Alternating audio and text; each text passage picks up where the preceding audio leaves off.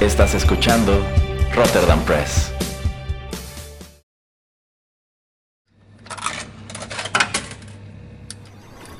Los videojuegos han deleitado tus sentidos en la pantalla y ahora lo harán en la radio a través de su música. Descubre por qué los videojuegos se han convertido en una manifestación más del arte. Inserta una moneda y acompáñanos. Esto es 8 bits.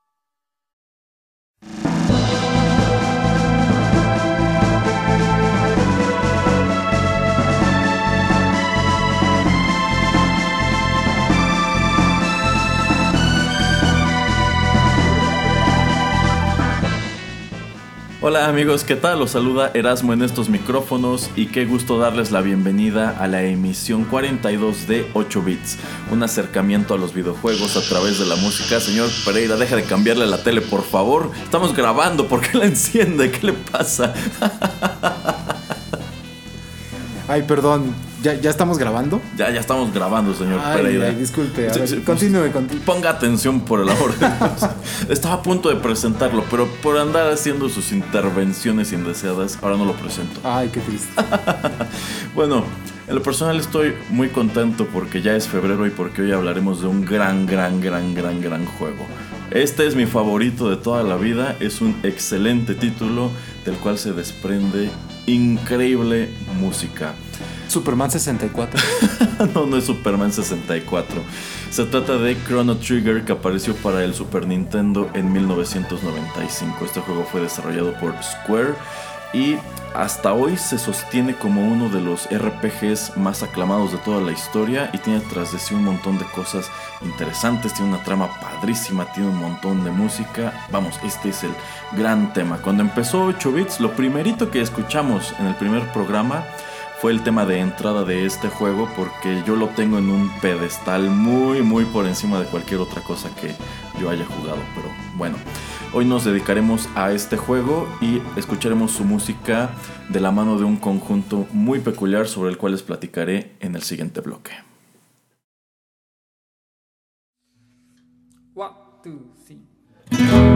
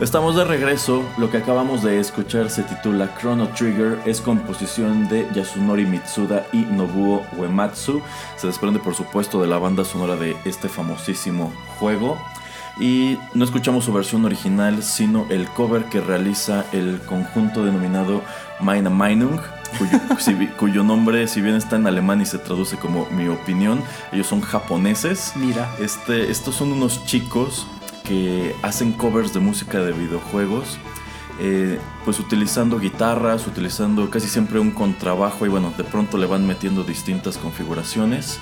Eh, tienen una gran fijación con los RPGs, mucha de la música que suben a YouTube se desprende de ellos, tienen varios temas precisamente de Chrono Trigger y una gran peculiaridad de sus grabaciones es que estas son en vivo. En realidad ellos eh, como tal hacen streamings Ajá. desde Japón, entonces ellos hacen sesiones de música así por, por tocar nada más. Entonces deciden poner, a ponerse a transmitir y van tocando varias cosas y ya después nada más las desmenuzan y las van subiendo a su canal. Entonces todo lo que les compartiremos en la emisión de hoy corre a cargo de ellos, de Meine Meinung, y todas son grabaciones realizadas en vivo. Desde Japón con amor. Desde Japón con amor, exactamente. Que, Por cierto, su, eh, su contrabajista está bien chistoso. sí, o sea, pues parece, parece como si lo hubieran sacado de los aristogatos, de verdad. Pero bueno, eh, Chrono Trigger. Este juego fue una de las grandes superproducciones del Super Nintendo. Este juego ya les decía fue desarrollado por Square, la misma empresa que nos ha traído Final Fantasy y pues un montón de títulos eh, dentro del género RPG. Eh, y contó en su producción con lo que en su momento fue denominado el Dream Team de los videojuegos. Lo, lo eran. ¿no? Y, y sí, literalmente Lo era. lo era. Este juego fue producido por Hironobu Sakaguchi, quien en aquel entonces era vicepresidente de Square y quien, pues, es un no- él es un nombre que está eternamente asociado con la franquicia de Final Fantasy. Muchos lo consideran, eh, pues, el gran responsable del éxito de esta serie. Eh, también fue coproducido por Yuji Horii, el creador de la serie de Dragon Quest, de la Así cual es. hablábamos hace un par de programas. Y Yuji Horii coescribió la historia junto con Masato Kato. Que bueno, en aquel entonces este señor no era famoso, pero a raíz de que escribe la historia de Chrono Trigger se hace muy famoso en Japón, muy famoso dentro de la industria y después escribe los, las dos secuelas que siguieron a Chrono Trigger, los juegos de la saga de Xenogears eh, y un montón de otros títulos que han tenido bastante éxito. Y los personajes fueron creados por Akira Toriyama, quien venía por supuesto de Dragon Ball y también de la serie de Dragon Quest. Entonces este fue un título muy ambicioso que reunió a un montón de talento, un montón de dinero también y dijeron haremos el máximo RPG que se ha hecho hasta ahora y lo cumplieron. En algún lado vi o leí que cuenta la leyenda que creo iban a una expo en Estados Unidos y entonces iban en el mismo avión y es cuando pues todos iban juntos y dicen pues hay que dar ay tú hiciste ese de Final Fantasy te quedó bien bonito. Ah tú dibujaste el de Dragon Quest verdad ay te quedó bien chido. Ay y, por qué nos- nos- no nos juntamos y hacemos así como que algo divertido entre todos Algo así va la historia efectivamente. Eh, pues estos japoneses viajan a Estados Unidos a algún evento de videojuegos. Querían enterarse de pues qué estaba ocurriendo del otro lado del charco. tal vez un E3 o. Seguramente. Y es cuando se les ocurre, ¿por qué no hacemos algo juntos? Hagamos el crossover de tipo de, de los creadores de Final Fantasy y de Dragon Quest. Este verano llega Chrono Trigger. Em, y pues sí, lo aventaron como algo muy ambicioso y que vaya que llamó la atención tanto en Japón como en América al momento de su lanzamiento porque con las limitaciones de la época hicieron muchísimo. Hicieron un RPG como jamás se había visto hasta ese punto.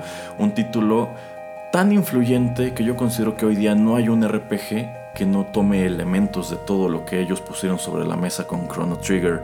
Y bueno, en lo que respecta a la música, pues Yasunori Mitsuda era el único que no era así súper famoso en aquel momento, porque en sí Chrono Trigger fue su primer crédito como compositor. Eh, Yasunori Mitsuda trabajaba en Square nada más como productor de sonido y llevaba allí dos años, pero él lo que quería era escribir música. Y ya se estaba hartando de que no se lo permitieran, entonces pues él va a ver a Hironobu Sakaguchi y le dice que si no le dan un trabajo de compositor, él renuncia. Entonces le dice, pues mira, estamos planeando un RPG nuevo que aparecerá el año siguiente. ¿Quieres componer eso? Y él dijo, sí, sí, sí, sí. Eh, y bueno, aunque él aparece como el compositor principal, eh, para él este es un trabajo tan extenuante que enferma.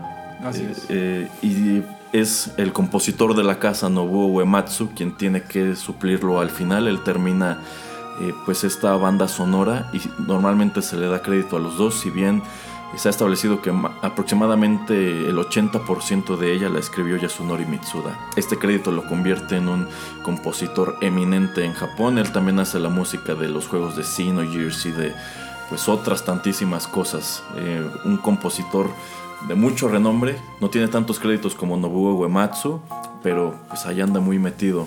Y quien de hecho, cuando estudiaba música, estudió con el compositor de, cuyo nombre se me escapa, el de los juegos de Dark Souls.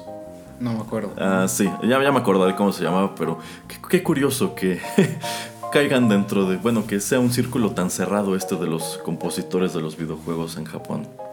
Y pues ese es el gran, gran, gran equipo que hace este gran, gran, gran videojuego que no puedo recomendarles lo suficiente.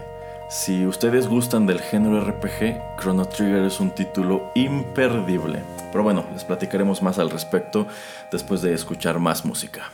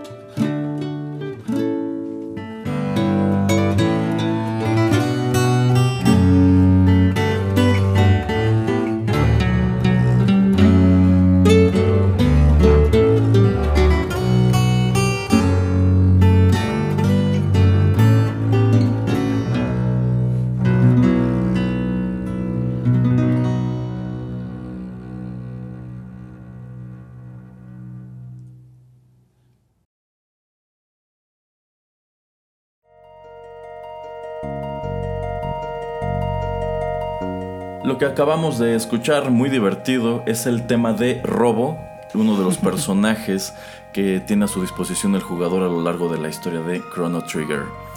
Eh, este juego, eh, yo- bueno, aquí quiero mandar un saludo a André porque era André quien me lo prestaba cuando estábamos en, la primaria, nos, nos lo, lo nos lo prestaba, aunque no era suyo, ¿En serio? era su primo. Saludos a... Sa- sa- saludos a Cristian. sí, este, pero es André quien, quien me introduce a Chrono Trigger. Yo recuerdo que cuando vi este juego en su casa me quedé así de wow, de verdad, se puede hacer esto. Eh, Este era un juego gráficamente espectacular. Digo, tú lo ves ahora y dices, eh, quizá no, no, no, no se ve tan deslumbrante, pero en su momento, vaya que lo era. Estamos hablando de que Square con este título aventó un juego de 32 bits a una consola de 16 y esto lo lograron pues gracias a una tremenda optimización de los recursos. Eh, hicieron mucho con muy poco. Sí, efectivamente, porque cuenta la historia de que ellos estaban esperando en verdad de este el, el- el puerto o el nuevo aparato que iba a ser para CDs, que iba a ser conectado con el Super Nintendo y estar preguntando y preguntando a, la gente de Nintendo cuándo sale, cuándo sale y les dicen, pues sabes que este, este proyecto se cayó. Entonces, eh, teniendo las limitantes que, tuvieron, pues hicieron un gran juego y como le comentaba Erasmo, de las dinámicas que surgen de gracias a, estas limitantes es no pasar a una segunda pantalla cuando estás peleando, sino que donde te encuentras al enemigo es donde peleas con él. Entonces, digamos que es una de las innovaciones de las tantas que, tuvo este juego. Sí, este juego tenía una gran influencia, sobre todo de las caricaturas. Eh, este juego tenía un opening como tal, y este opening no tenía más motivo que presumirte gráficamente lo que el juego podía hacer. Eh, es decir, aquí te atrapaba, decías, wow, qué efectos gráficos tan padres. Eh, y era un título bastante fluido. Algo que yo siempre he detestado de los juegos de Final Fantasy son las batallas aleatorias. Que tú llevas así a tu monito Sí. y en cualquier momento te pueden aventar enemigos. Tú no tienes manera de saberlo ni nada así.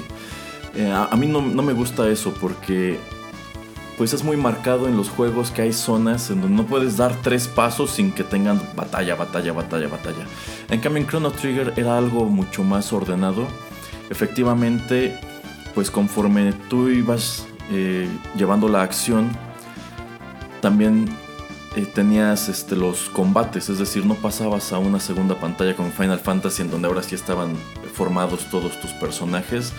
Eh, a diferencia también de lo que ocurría entonces con Final Fantasy, es que cuando estabas como en el overworld o en el mapa, tú solamente veías al personaje principal, o al que traías al frente de tu equipo. En cambio, Chrono Trigger te permitía eh, tener un máximo de tres personajes en pantalla y esos personajes siempre iban detrás tuyo acompañándote, no surgían de la nada como en otros RPGs.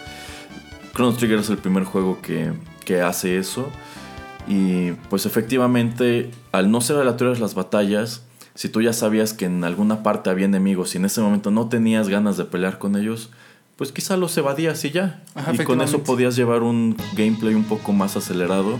O incluso como jugador podías decidir, ah, yo quiero pelear mucho para hacer experiencia y obtener ítems. O yo no quiero pelear tanto porque me interesa más avanzar que estar obteniendo un montón de cosas. Sí, sí, lo que dices, podías esquivar a todos los enemigos porque pues podías verlos, estaban ahí, entonces si decías, la verdad ahorita no, no tengo tiempo, Ajá. ajá. vengo al rato hasta luego, y Ajá. solamente los únicos eh, enemigos que sí tenías que enfrentarte eran en ciertas zonas donde llegabas, pero que tenía que ver algo relacionado con la historia, entonces esas batallas sí no podías eh, evitarlas.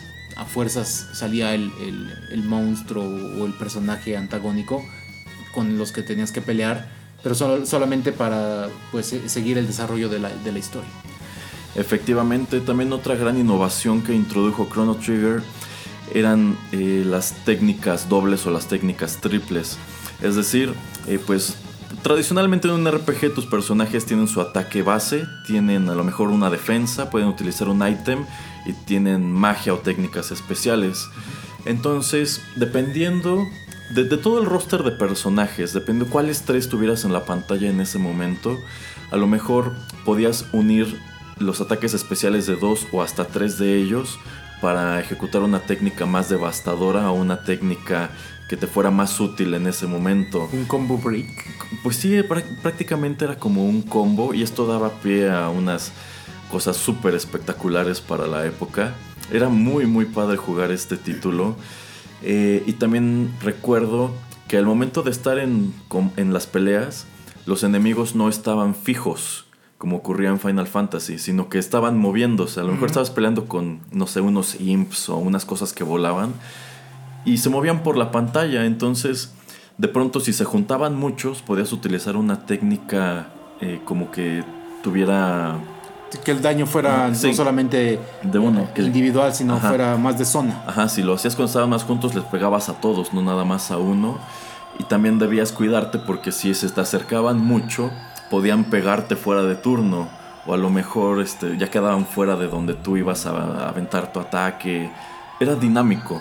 Y ningún RPG en el 95 ofrecía eso. Y creo que hasta hoy son pocos los que lo hacen todavía. Como RPG sí son muy pocos los que los que siguen este tipo de, de situaciones. Digo, también eh, lamentablemente solamente yo creo Monster Hunter es de los RPGs que siguen siendo pues grandes. Eh, Dragon Quest el 11, pero es en cierta manera van en declive, ¿no? Los que son por turnos. Entonces, Sí, no se- es- ah, ya ah. no es tan popular como lo era en los noventas. Sí, este rollo de los turnos, pues han tenido que inventar en algunos casos estilos de juego súper intricados, como el de Final Fantasy VIII, que se me hacía muy enredado, pues para que no se sientan como más de lo mismo. Pero la verdad es que, si bien Chrono Trigger era un juego en donde las peleas eran por turnos, supieron hacerlo de una manera súper dinámica. Este no era un juego para nada aburrido. Y como que estaba muy centrado en las cosas atractivas del RPG antes que en las tediosas como estas de estar peleando y peleando y peleando y peleando y peleando. Bueno, vamos con más música y regresamos a platicar sobre la trama y los personajes. One, two, three,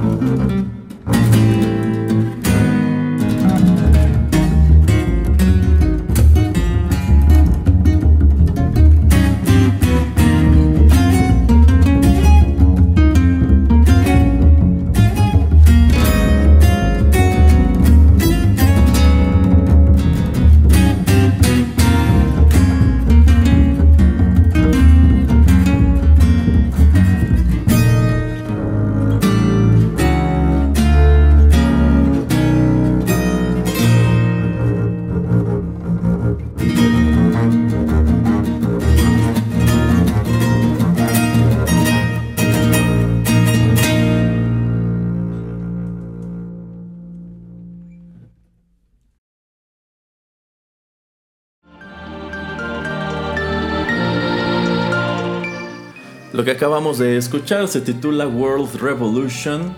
Este es uno de los temas de, la batalla del jefe final, es decir, uno de los temas que acompañan a la voz.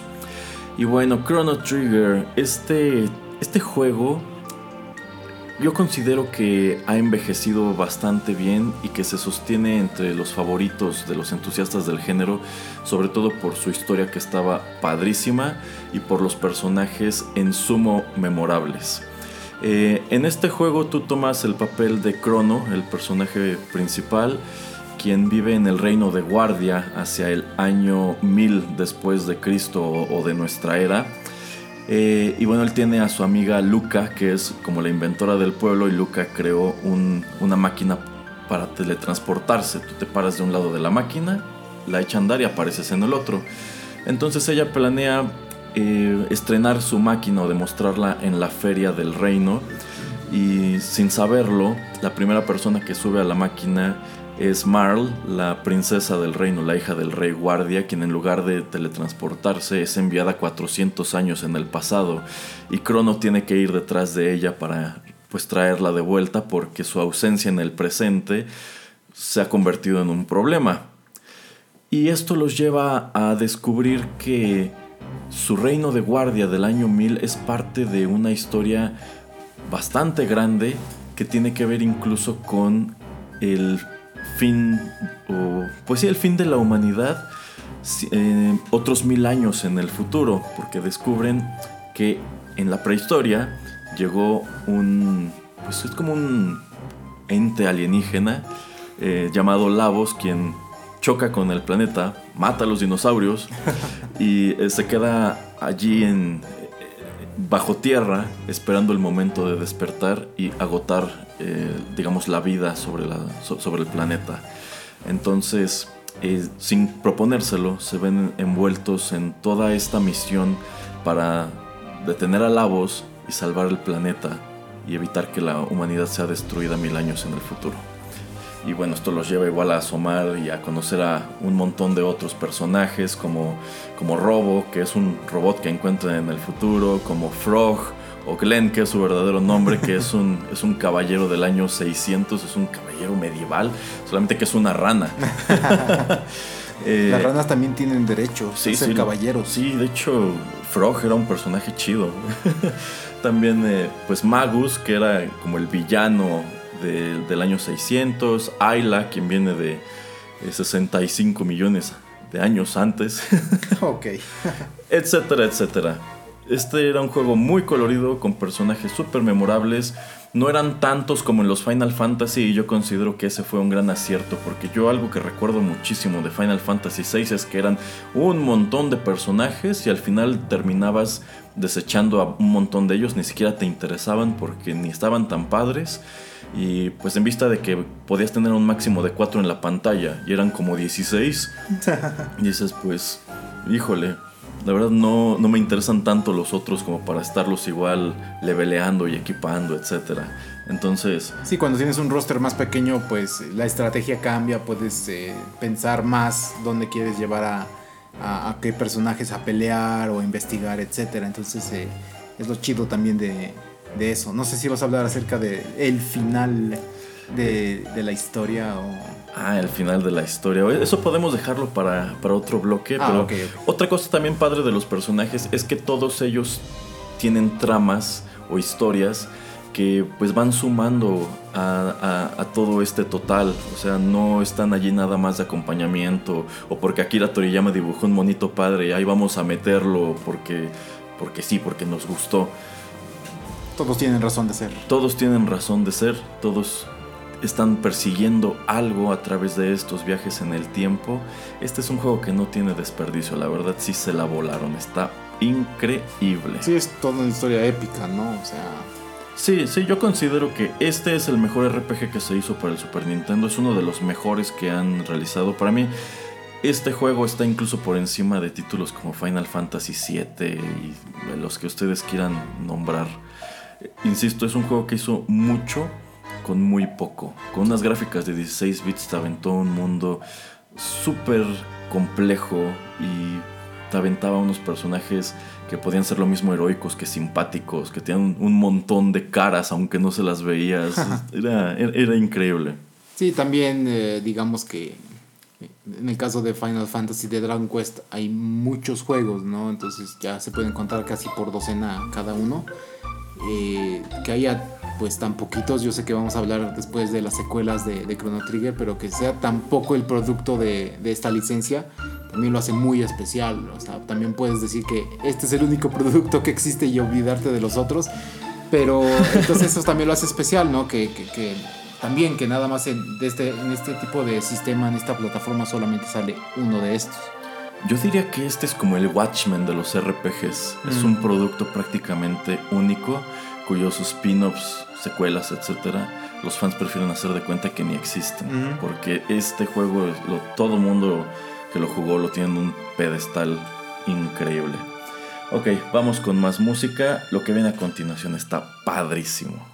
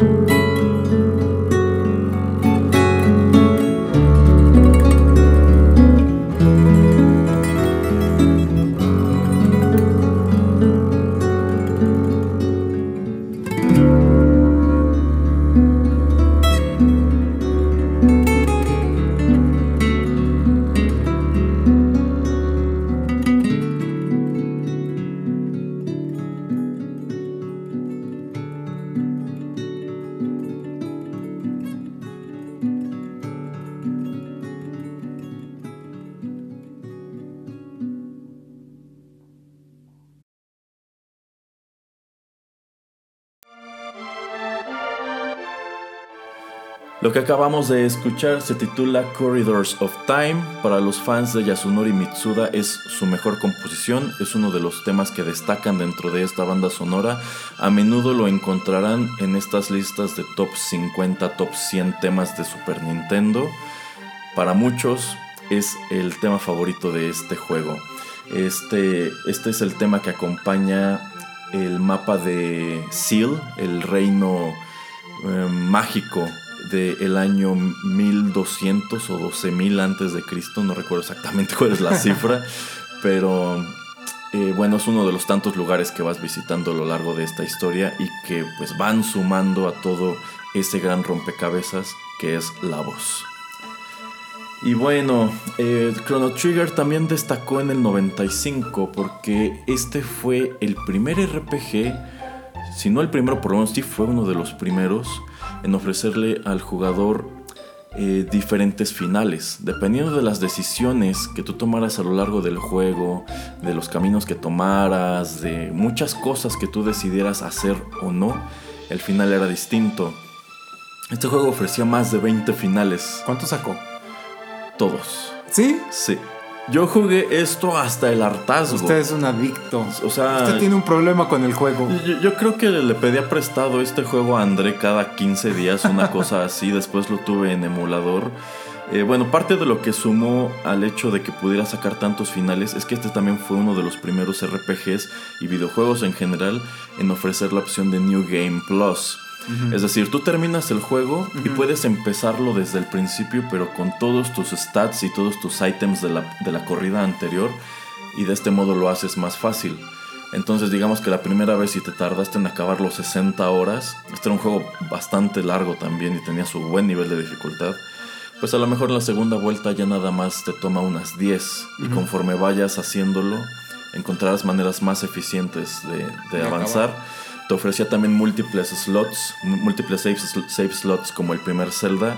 Entonces tú digamos que podías estar tratando de obtener diferentes finales eh, de manera consecutiva. Ajá. Nada más era cuestión de que fueras aprendiéndote qué, cuáles eran los requisitos para obtener cada uno de ellos. Eh, obviamente hay un final que era el bueno y había otro final que era como el súper secreto. Algunos eran humorosos, algunos eran así como, "Ah, creo que la regaste y acabaste antes de que, acabaste mucho antes de lo que debías hacerlo. Pero eso se me hacía muy padre porque el- literalmente te estaban dando un incentivo para que, a ver, termínalo 21 veces. Y 21 veces, o sea, no nada más 5. No, no, no, y vamos, sí tenías que aventarte un muy buen rato jugando, ya sobre todo los finales, digamos, más, este, más difíciles de conseguir, sí requerían que ya lo hubieras completado otras tantas veces porque necesitabas niveles altos para acabar el juego, mm, pues prácticamente con uno o dos personajes nada más y no con todos los que vas obteniendo en el transcurso de la historia. Qué interesante. Sí, eso de los requisitos, pues yo creo que mucha gente también eran temas de conversación así de ¿qué, qué final ya sacaste? Ah, pues mira, y me acuerdo de la la la, porque pues en ese entonces no había tanto manera de compartir eh, la Mm. manera en que Y, y Chrono Trigger precisamente por eso, estamos hablando que en el 95 pues el internet apenas empezaba. Entonces, eh, Chrono Trigger fue sujeto de muchas leyendas urbanas, de finales que supuestamente podían obtenerse, pero pues el internet se ha encargado de desmentir. O que podías hacer ciertas cosas como llegar a la pirámide azul en Sil, que no, no se podía, pero André me convenció de que sí, que lo había hecho. Él me tiene a mí horas y horas buscando la famosa puerta que encontrabas quién sabe dónde y que con eso ya llegabas a la pirámide azul. ¡Ay, Andresín mentirosín! Canallín. Eh, sí, o que podías volver a encontrar a Shala, o que podías obtener la técnica quién sabe qué, o quién sabe cuál item, o que podías encontrar un cameo de personajes de Final Fantasy VI. Muchas leyendas urbanas. muchas leyendas urbanas, pero pues muy propias de esa época en la cual no había un medio tan gigante como el internet que se encargara de resolverte las dudas tan rápido, que te lo resolvía la experiencia. Cuando ibas perdías todo tu día tratando de hacer algo imposible. pero pues era parte del encanto del juego, que precisamente al tener tantos elementos, tantos finales, pues te echaba a volar tu imaginación. Ay, no, si yo encontré un final en donde pasaba esto porque pues tú querías que pasara eso, ¿no? Lo cual pues nos trae a un tema muy contemporáneo que es esta nueva película que subió Netflix a su plataforma eh, que forma parte de Dark Mirror llamada Bandersnatch que pues llamó mucho la atención precisamente porque es una película en donde tú vas tomando decisiones, tú vas decidiendo qué hacen los personajes y esas mismas decisiones se traducen en distintos finales, que creo que nada más son seis, aunque igual ya andan allí sus rumores, no, no, es que hay otro final secreto, en realidad son ocho, pero dos nada más los ha sacado el director de la película. Ah, Ajá. Este que bueno, mucha gente está en un estado de negación de que Bandersnatch no es un videojuego. Es un videojuego, lo vean por donde lo vean. Entonces, si ustedes disfrutaron esta experiencia, disfrutaron un videojuego. Es Quizás como- un entretenimiento que a ustedes les parece despreciable o de niños o de ñoños, cosas así, pero Bandersnatch es un videojuego, lo vean por donde lo vean. es como Telltales, ¿no? Como Exactamente, es lo que hizo Telltale, es como también como estos libros de los 90 de crea tu propia aventura. Digo, yo considero que no es nada nuevo, creo que el- Para nosotros no, pero pues para gente tal vez este más grande, gente que la verdad nunca se ha asomado a los videojuegos, es algo súper innovador. Sí, así que señor Alex de la Iglesia, deje de tirarme pedradas en Twitter. es un videojuego, quiera usted maquillarlo como lo quiera maquillar. Ay, es que es por fin una narrativa gráfica en donde el usuario tiene injerencia en la historia, bla, bla, bla. Videojuego, más de Así es. 50 años de historia, punto. y Chrono Trigger es uno de los pioneros en este rollo de los finales múltiples. Sí. No puedo decir más, eso es, eso es. Así es. Hablando de, eh, el fin, de los finales de Chrono Trigger, el tema que acompaña al final bueno, eh, pues también es uno de los favoritos de la banda sonora, pero Maina Mainung no lo ha grabado. este, pero tiene también su anécdota interesante que, eh, pues, Yasunori Mitsuda ya estaba bastante cansado de trabajar en esta banda sonora. En el 95 en Japón salió la banda sonora en, en, pues por su cuenta y eran Ah. cinco discos compactos y cada uno de los temas dura menos de dos minutos, lo cual te da una noción de la cantidad de música que él escribió. Incluso persisten como curiosidad la- lo- los temas musicales que no aparecieron en el juego, que no son tantos. O sea, toda la música que escribió él vio la manera de amontonarla aquí. Y él relata que el tema del final, eh, él lo escuchó en un sueño. Wow. Que ya estaba así como que súper harto y fastidiado, y ya estaba enfermo, ya habían llamado a Nobuo Uematsu para que lo relevara. Y que escuchó en un sueño la melodía y que así tipo despertando agarró su partitura y su sintetizador y se puso a escribirlo. Y ya, allí, allí quedó. Y vino, vino a ponerle un punto, fina- un, un punto final muy padre a, a este título. Qué chistoso. Sí, pero bueno, vamos con nuestro último tema del programa y regresamos a hablar sobre qué pasó con Chrono Trigger después.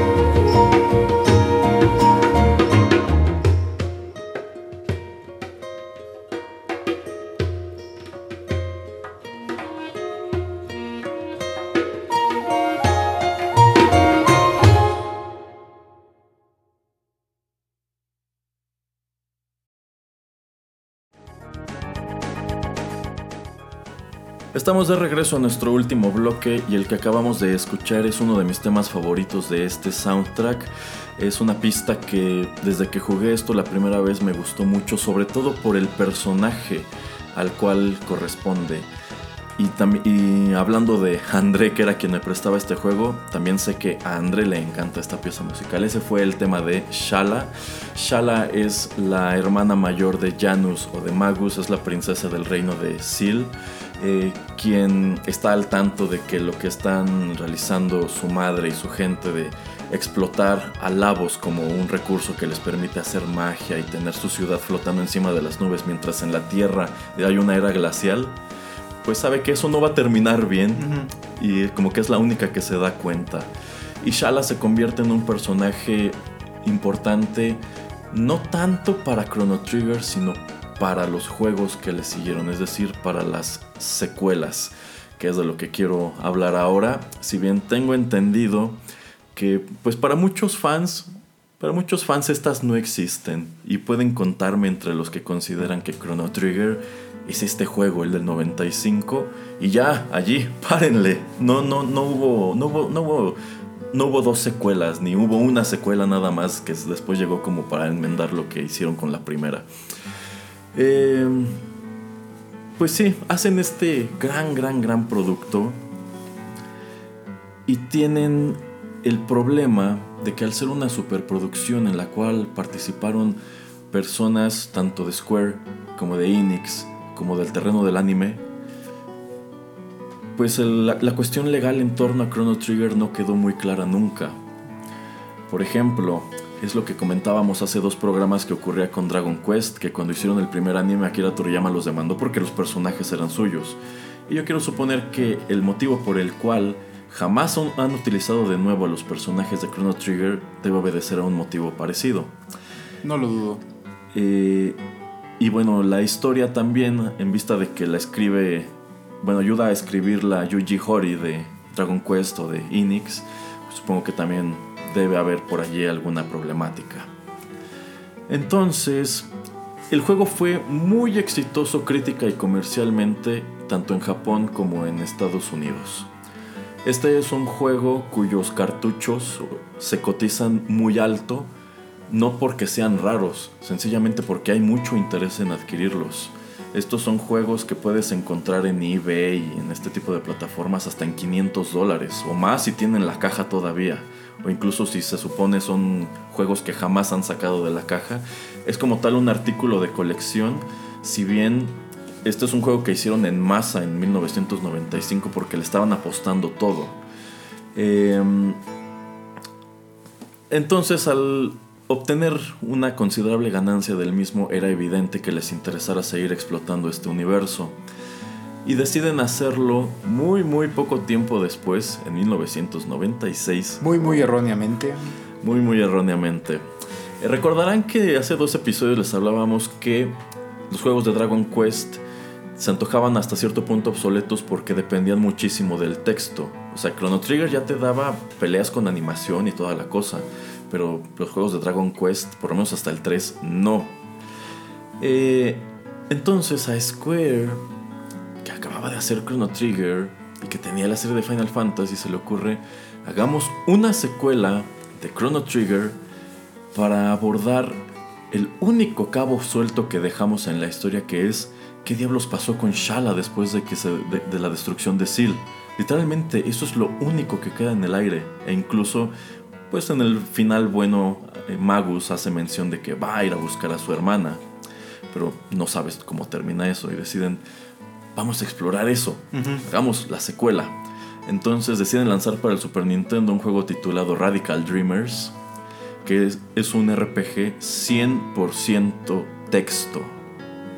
Qué triste. no tiene mapas, no tiene animaciones, tiene imágenes, no tiene como tal un inventario donde lleves registro de tus ítems, entonces no sabes ni qué tienes, no hay en la pantalla indicadores de vida o de magia o de cosas así, o que te permita saber si le estás ganando al enemigo o te está ganando él. Ajá, ajá. Es una cosa totalmente random. Y decidieron lanzarlo como la secuela oficial de Chrono Trigger. Polo, En- su polo totalmente opuesto a lo que te acababan de Sí, eh, presentar. la verdad es, algo- es, es una gran curiosidad, pero también es algo súper anticlimático. Cuando yo me enteré que ese juego existía, obviamente lo busqué en el emulador, que la única manera de jugarlo en inglés es precisamente en emulador, porque el juego lo lanzan en japonés y por razones obvias no quisieron que, no quisieron que se hiciera global. Este, y sí, para mí fue como terrible descubrirlo. La historia tiene muy poco que ver con el primer Chrono Trigger. Eh, tiene lugar en Por, que es como el reino vecino de Guardia. El único personaje que aparece del primer juego, pero con otro nombre, es Magus. Eh, y está acompañando a otros dos chicos. De hecho, la chica posteriormente descubres que es como la hija adoptiva de Luca, que es otro de lo- otra de las chicas del juego original. Y están tratando de ingresar a una mansión para robar un artefacto conocido como de, de Crimson Flame, de Red Flame, un, rollo así. Eh, y este objeto lo están buscando porque es como es como uno de estos tantos objetos que llegaron desde el reino de Seal y tienen poderes mágicos o es un objeto místico, una cosa así. La verdad no es muy interesante la historia y no conduce a gran cosa. No te permite saber precisamente qué pasó con Shala, si bien se supone que el pretexto de la secuela era ese. Ajá. Por cierto, este, es- este, este juego de Radical Dreamers, ya que conoces qué decisiones debes tomar y qué rutas, etcétera, eh, ahí también es un juego donde no puedes gra- grabar. Entonces, si te matan, empiezas desde el principio. Yo creo que lo terminas como en media hora, Ajá. pero no es nada padre porque es puro texto. So- persiste porque fue la primera secuela de Chrono Trigger, pero no fue buena. Yo no sé qué mosco les picó para aventarse a hacer esa cosa. Pues este. Ni siquiera, tenía, de, ni siquiera tenía música. tratar de sacar algo de dinero de. Tratar de ser inventivo de, te digo, de la manera más errónea posible, yo digo, pero. Y pues tratar ahora sí que. De subirse al tren del éxito que fue Chrono Trigger y. Pues. Ahora sí que. No sé si manipular a los fans o tratar de sacarles algo de dinero, pero pues no, no veo otra, otra manera o otro sentido de que exista eso. Exacto. Y como para enmendar ese error, después sacan para el PlayStation Chrono Cross, que es un juego que parte de exactamente la misma premisa. ¿Qué pasó con Shala? Hace de cuenta que Radical Dreamers no existió, si bien los mismos personajes, los dos chicos repiten. Y mm, también es un título que tiene muy poco que ver con el Chrono Trigger original. Los personajes del primer juego solamente hacen un cameo ya hasta el final. Y hasta los ves muy pixeleados y muy lejos. Yo creo que para que. Para no Para que, nada, regalías. para que nada más te figures que son ellos, pero. Exacto, para no tener que darle dinero a Akira Toriyama. La verdad, yo sé que Chrono Cross tiene su base de fans, también tiene música padre porque la escribe el mismo compositor. No es un juego tan famoso, pero a mí no me gustó Chrono Cross. De hecho, yo siento que hicieron un desastre con la historia porque, ah, es que Shala desaparece, pero se convierte en un clon que aparece en el presente, pero al mismo tiempo está atrapado en The End of Time con Lavos porque no lo mataste y tienes que ir otra vez a buscarlo y está devorando el tiempo. Es una cosa horrible. Yo, no, no, no, yo cuando jugué Chrono Cross la verdad también fue una súper decepción y por eso yo prefiero hacer de cuenta que Chrono, Trigger no tiene secuelas. Hace bien, señor Erasmo, hace bien. Sí, hago tan bien que muchos fans eh, han, han, pues llamado, bueno, han este, insistido en que Chrono Trigger antes que secuelas merece un remake, un remake con gráficas contemporáneas como lo que está haciendo ahora Square con Final Fantasy VII. Sí, sí, sí. Pero Square no tiene intención de hacerlo. Han lanzado otros puertos del juego. Por ejemplo, en el 99 me parece, lanzaron una edición conmemorativa para el PlayStation que te incluía Chrono Trigger, Final Fantasy IV y Final Fantasy VI. Y lo único que tenía distinto es que antes y durante el juego te aventaban unas cinemáticas muy padres, eso sí, muy muy bien hechas. Las de Final Fantasy eran preciosas y las de Chrono Trigger las hizo Akira Toriyama. Se veía muy chido, pero ese era como que el único plus. De ahí en fuera eran los mismos juegos del Super Nintendo. Posteriormente lanzaron bueno, relanzaron Chrono Trigger para el Nintendo 10. Y de hecho, hicieron una cosa muy impopular que fue agregar un episodio final. O sea, tú terminabas el juego y te agregaban otra misión en donde utilizabas a Magus. Y era como para enlazar la historia de Chrono Trigger con la de Chrono Cross, porque volvías a encontrar a Shala y el Time Devourer y Magus regresaba en el tiempo y él solo se borraba la memoria. no, no, no, no, no. O sea, totalmente innecesario. Pero lanzaron ese puerto. Y actualmente también lo pueden descargar también. Y eso apenas lo descubrí ayer. Eh, para sus dispositivos móviles. Si ustedes tienen iOS o Android, busquen Chrono Trigger en su tienda de aplicaciones. Cuesta 100 pesos. Entonces, si nunca lo jugaron, allí lo encuentran. Se supone que es el mismo puerto del 10. Pero, y aquí ya entramos a terreno super ñoño, también está Chrono Trigger Resurrection. Ah, caray, ¿qué es eso? Ahí le va, señor Pereira. Resulta que un grupo de chicos, me parece que de Estados Unidos, decidieron hacer su propio remake de Chrono Trigger en vista de que Square no lo haría. Ajá. Entonces hicieron un- una pequeña demo titulada Chrono Trigger Resurrection que retoma eh, todas las escenas iniciales del juego, eh, pero en un ambiente de tercera dimensión con gráficas pues más o menos de tiempos del PlayStation, PlayStation 2. Entonces empezaron a hacer crowdfunding, empezaron a decir, denos dinero y nosotros rehacemos Chrono Trigger así como, como esta demo. Ajá. Y la verdad se veía muy padre. Pero ¿qué pasó? que Square se enteró y, su- sus abogados los contactaron y les dijeron o, o le paran o no sabemos cuánto dinero vamos a sacarles. Así como cuando el señor Burns abre este tipo de puerta y dice, yo tengo estos abogadillos. Exactamente eso es lo que pasó. Hay malditos bullies de Square Enix. Pero bueno, te habla de la, del interés y de pues el legacy que tuvo este Sí, juego. el amor que todavía le tiene mucha gente. ¿no? Sí, y eso es el amor que todavía le tienen. En lo que respecta a la música, pues hoy escuchamos solamente un puñado de los muchísimos covers que existen de esta banda sonora. En lo que respecta a música de videojuegos, la de este es una de las que más están allá afuera dispersas en arreglos. Pues hoy escuchamos arreglos así como muy acústicos, pero hay otros que son electrónicos, de trap, de orquestales, eh, sintetizadores, nada más en piano, nada más en guitarra, en cuarteto de cuerdas, nada más en violín, A capela. a capela. Sale para otros 10, 8 bits. Ah, sí, sin bronca. Y o sea, hoy, hoy pusimos cinco pistas nada más de una cantidad tremenda que hay de ellas. Y estoy seguro que quizá a algunos escuchas les pese que no pusimos Secret of the Forest o no sé, otros, otros tantos temas, pero... Que nos de- digan cuáles quieren para el próximo. Sí, sí podría ser. Podrían ir sugiriendo cuáles quieren para la próxima vez que hablemos sobre Chrono Trigger. Pero bueno, yo decidí enfocarme en estos muy curiosos que realiza Maina Meinung. Bien hecho, bien hecho. Lo sé, señor Pereira. bueno, ¿algún último, algún último comentario. Pues como decía, el auge de los RPGs fue en los noventas. Qué chido que el Dream Team se junta para hacer algo tan épico como esto. Eh, ojalá eh, pues veamos, si no un remake, una nueva historia, así como cuando los Beatles se juntan arriba del edificio para cantar nuevamente. Así que secretamente se junten y creen otra historia pues totalmente ajena, si quieres, para no tocar ese producto. Pero pues algo nuevo y que digas, wow, lo volvieron a hacer. Exacto. Bueno, pues muchas gracias por haber sintonizado este programa. No quiero terminar sin de nuevo eh, enviarle un saludo a André y también un muy, un- un muy sincero agradecimiento porque me prestaras este juego cuando éramos niños.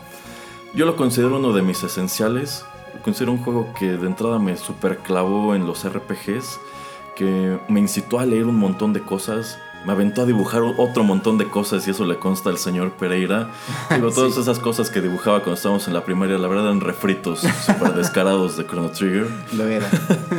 Este, entonces, eh, yo considero que no sería la persona que soy si no hubiera tenido este juego que André me hizo favor de prestarme un montón de veces, al cual le tengo mucho cariño y por eso considero que siempre estaré en deuda con André. Ah. ya llévatelo para tu casa y bésalo y abrázalo, ¿eh? Ya, ya me lo ganaron. Sí, saludos a André y muchísimas gracias a todos por haber sintonizado este programa. Esperamos les haya gustado. Los esperamos muy pronto en más contenidos de Rotterdam Press. Bye. Adiós.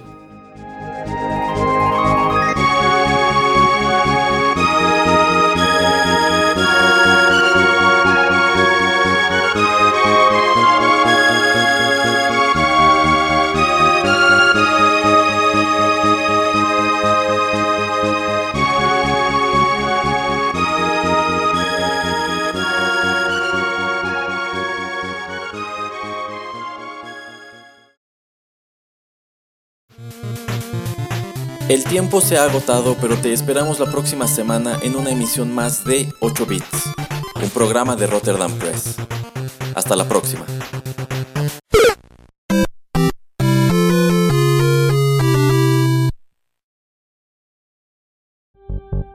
TechPiri, el programa que te enseña el impacto de las nuevas tecnologías de manera clara y divertida. TechPiri. No te lo pierdas.